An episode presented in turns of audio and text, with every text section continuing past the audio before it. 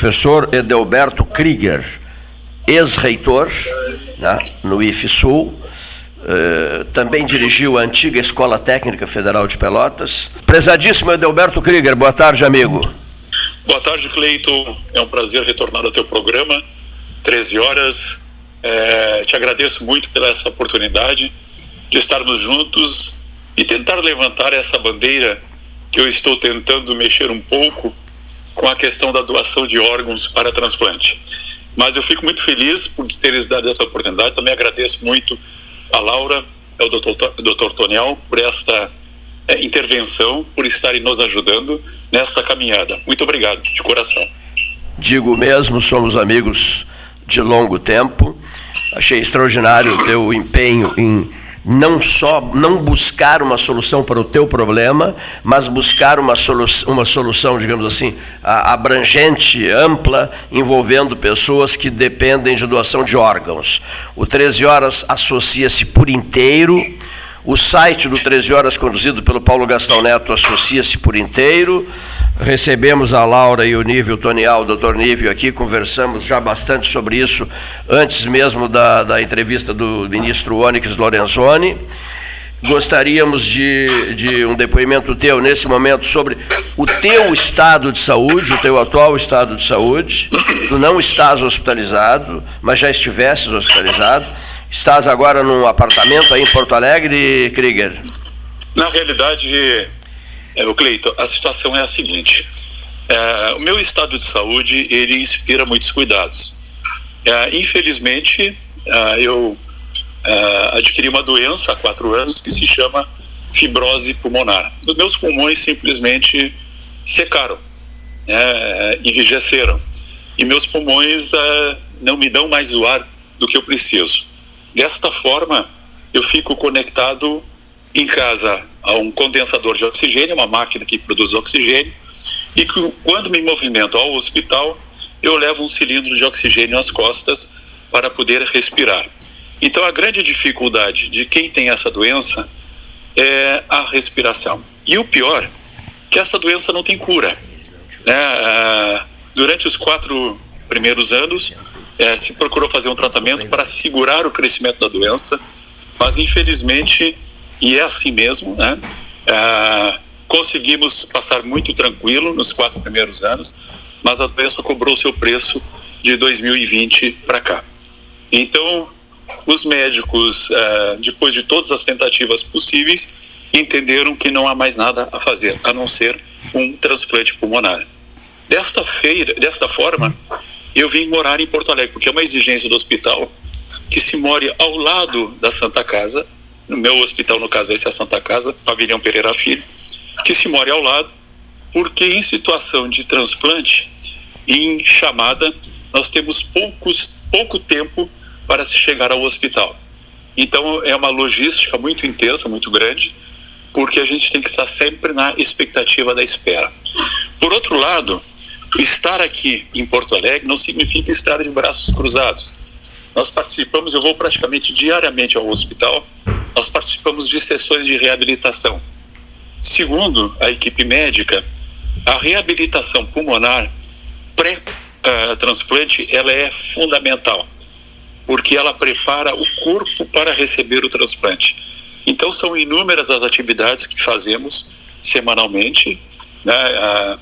eu vou a essa centro de reabilitação, a fisioterapeutas, a médicos, a gente é muito bem acompanhado, a estrutura é excelente, de excelente qualidade, mas uh, tenho que participar dessas atividades enquanto estou na espera, para que o transplante tenha mais chance de dar certo e que o pós-transplante, da mesma forma, permita uma rápida recuperação em função dessas atividades. Professor Krieger, me permite um pouquinho, Laura não, Tonial. Boa tarde aos todos os telespect... aos ouvintes do 13 horas. Está?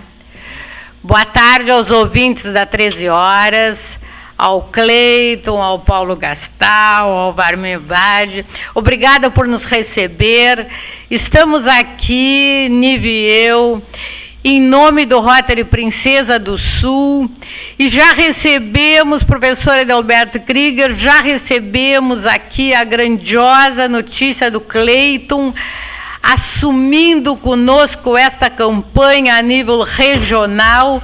E eu digo assim da maravilha do professor Edelberto no meio de todo esse tumulto que está passando, vivendo essa situação angustiante, todo esse período de espera, e mesmo assim coordenando uma campanha de doação de órgãos, aonde desde o início nos solicitou para que não fosse feito somente para ti, mas para todas as 45 mil pessoas que estão nessa lista de espera. Então, uma alegria muito grande dizer também aos ouvintes que ontem foi feita uma live maravilhosa. E agora eu passo ao nível para te dar o, para dar as boas-vindas a ti e continuamos conversando. Obrigado. Boa tarde, amigo Krieger. Prazer falar contigo. Prazer falar contigo, obrigado. É, o prazer é todo meu. Que bom te ver e fiquei emocionado ontem com o teu, com o teu depoimento na, na live e com de, toda aquela, aquela, aquela gama de emoções que aconteceram naquela, naquela live que foi impressionante. E com a tua garra, com a tua disposição, com a tua vontade de viver. Isso é um exemplo de vida para todos. Então, nós vamos nos empenhar, a Laura já falou, junto com os clubes rotários, enfim, todos que quiserem aderir, nós vamos mobilizar, tentar mobilizar, porque para tornar uma campanha permanente. Então, conte conosco e nós estamos contigo em oração, que tudo vai dar bem, com certeza. Professor Krieger, eu acho um assunto muito importante de ser enfocado neste momento, peço autorização ao Cleiton e ao Paulo, seria o seguinte: as pessoas ainda, ontem foi muito bem colocado na live, mas as pessoas ainda têm medo. Como é que vai ser? Eu não estarei vivo? Não vão me tirar os órgãos? Então, essa questão que na legislação hoje exige que dois médicos dêem um atestado e mais o exame cerebral, que hoje é obrigatório, dá total segurança. Poderias falar sobre isso, Krieger? Com certeza. É, de fato, Laura Inível, Cleiton e Paulo Gastal, há, muito, há um tabu muito grande a respeito da doação de órgãos. As pessoas têm receios. Têm receios que ah, o seu querido, o seu ente querido em morte cerebral possa ainda ser, ah, enfim, possa melhorar no decorrer das 24, 48 horas. Mas de fato isso não acontece. Quando a morte cerebral é decretada, não há mais nada para fazer. O que se pode fazer, e tem que ser rápido, é a família permitir a retirada dos órgãos. E isso é feito com todo carinho, com todo respeito, não há retaliação, é, é um procedimento cirúrgico. O, o, o, no caso do doador, ele é totalmente restaurado, totalmente é, como se fosse uma cirurgia de alto padrão. Então não há por que ter esse receio.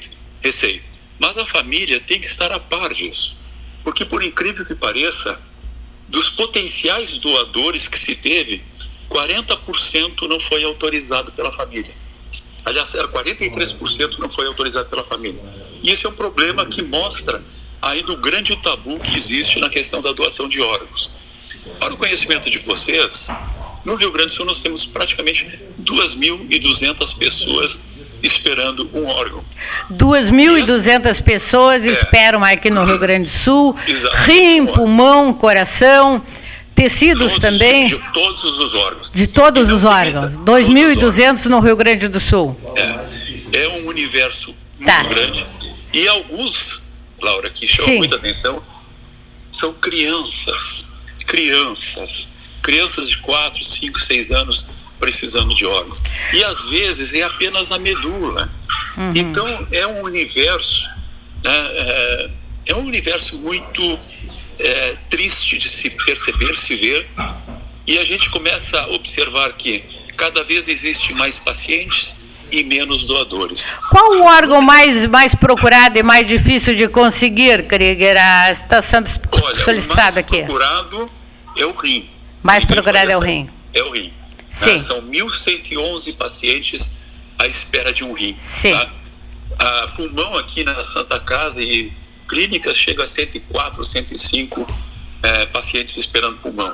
Mas tem que se dizer, Laura, Sim. que um paciente pode atender oito, oito pessoas. É. Né? Oito pessoas. Eu acho que isso é muito importante para os nossos ouvintes do 13 Horas, saber que um só paciente pode beneficiar oito pessoas com seus oito órgãos. Pessoas. Acho que E outro tema que, Krieger, que me impressionou muito foi saber que no ano de 2019 houve na Santa Casa 70 transplantes. No de 2020, 30. E 2021, apenas 11. Confirma esses Isso. dados, Krieger? Confirma, confirma esses dados. E esse não é um problema da Santa Casa. É, semana passada saiu publicado no Correio Brasiliense dados similares. O que está acontecendo no Brasil inteiro é que há uma demanda muito grande por órgãos e há poucos doadores. Então, esses números são decorrentes da falta de doação de órgãos. E é nesse sentido que eu faço um grande apelo a toda a comunidade pelotense. Né? Não é, é, eu, eu sei que a situação não é imediata. Eu sei que eu não vou resolver talvez o meu problema, mas nós temos que pensar a longo prazo. Né? A doação de órgão não é assim como doar sangue. Bom, agora eu vou no hospital, vou doar um órgão. Alguns até pode ser compatibilidade como rim, uma parte de pulmão, etc., né? medula, mas os outros não. Então nós temos que pensar uma campanha de forma permanente, a longo prazo, para atender essa demanda. E eu tenho absoluta certeza, Laura, que Sim. após essa pandemia, que após esse Covid, nós vamos ter esse número na lista de espera ampliado. Por quê? Porque nós estamos já começando a observar que há muitas pessoas que começam a adquirir doenças pós ah, infectado por Covid, inclusive doenças pulmonares. Então, imagina isso a longo prazo, isso vai ter um custo. Então, nós temos que estar preparados para isso. Sim. Realmente é uma, é uma grande luta que devemos fazer. E eu volto a reafirmar aquilo que eu sempre tenho dito. Eu não posso pensar em mim, mas eu também não vou ficar sentado esperando a morte chegar para dezenas e centenas de pessoas. Nós parabenizamos a tua liderança, que mesmo estando passando por tudo isto, estás liderando essa campanha.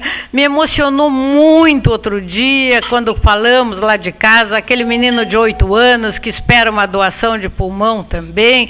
Então, são coisas que resolvemos entrar de cabeça nessa campanha. Agradecemos, assim, demais ao Cleiton, ao Paulo aqui, por estar abrindo o programa para nós, que realmente é um programa de uma regional, de uma abrangência fantástica. Quero te contar que o doutor Luciano, do, do Hospital de Clínicas aqui, já, já entramos em contato, que é o responsável pela doação de órgãos, com a Vivida Santa Casa, encarregada da doação de órgãos aqui em toda a região. Então, estamos assim, uh, caminhando e vamos conseguir o órgão para muitas pessoas e vamos conseguir para ti, Krieger, eu disse, estou certa. É, eu agradeço muito, Laura, eu volto a dizer assim, sou muito agradecido, mas a luta é árdua. E eu só quero reforçar por que, que eu levantei essa bandeira. Quando eu vou para a reabilitação pulmonar, eu vejo ali pessoas em situação extremamente precária. E daí eu me sinto muito feliz e muito abençoado porque ainda estou numa situação muito cômoda de estar aqui, embora conectado no oxigênio, podendo falar com vocês e fazer algumas atividades. Mas eu tenho certeza absoluta que muitos daqueles que estão na fila, com quem eu trabalho semanalmente, eles não sobreviverão. Com certeza não sobreviverão, porque a situação deles é extremamente precária, muito difícil. Se nada for feito, bom, seremos um grande candidato a partir dessa jornada. Mas eu acho que temos que lutar com o apoio da comunidade, com o apoio de vocês, com o apoio do 13 Horas. Se nós mantermos essa chama acesa da doação no dia a dia, semanalmente, conversando em escolas, conversando na comunidade, nas sociedades, na igreja, né? eu acho que a gente faz e poderá com certeza fazer a diferença. Porque são mais de 45 mil brasileiros à espera de uma doação. é um número expressivo. E o que mais chama atenção é que são pessoas jovens, pessoas em alto, com alto poder é, produtivo e ficam imobilizados em função da doença. E, a, e o pulmão imobiliza. Né? Ontem você viu aquela menina que é professora de educação física, uma atleta, ela ficou imobilizada. Ela só andava de cadeira de roda.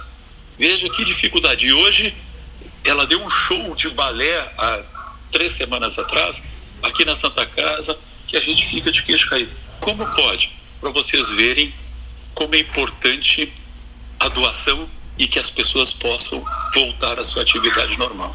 Essa é a briga que nós temos que pegar. Eu acho que nós temos que cultivar essa ideia da doação, conversar com as nossas famílias, discutir com os nossos filhos, com os nossos pais, com os nossos amigos, porque isso é uma questão, é, eu acho, é uma questão muito grande, uma questão de saúde pública. É um problema sério, muito sério, muito grave. Tá certo. Professor Edelberto Krieger, Paulo Gastal, agradecendo a sua participação e dizer que estamos à disposição aqui no 13 Horas. Né? Peguei seu contato já com a, com a, com a Laura e com o Nívio. Já salvei aqui no meu telefone. A gente depois bate um papo para estruturar um, uma forma de divulgarmos diariamente aqui na Rádio Universidade, né? um, uma plataforma que possa né, ajudar não só ao amigo, mas também as pessoas que estão necessitando. Um grande abraço, sucesso e conte conosco. Muito obrigado, Paulo Gastal, obrigado ao Cleiton, obrigado à doutora Laura, ao Nívio, né, pelo apoio, né, e com certeza eu conto muito com vocês. Pensem sempre, amanhã alguém pode estar no meu lugar e pode faltar órgão. Tá? Muito obrigado, um beijo no coração de todos né, sintam-se abraçados à distância. Eu sou muito agradecido e reconhecido pela bandeira que vocês estão levantando hoje. Muito obrigado. Obrigado. obrigado. O professor Edelberto Krieger, né?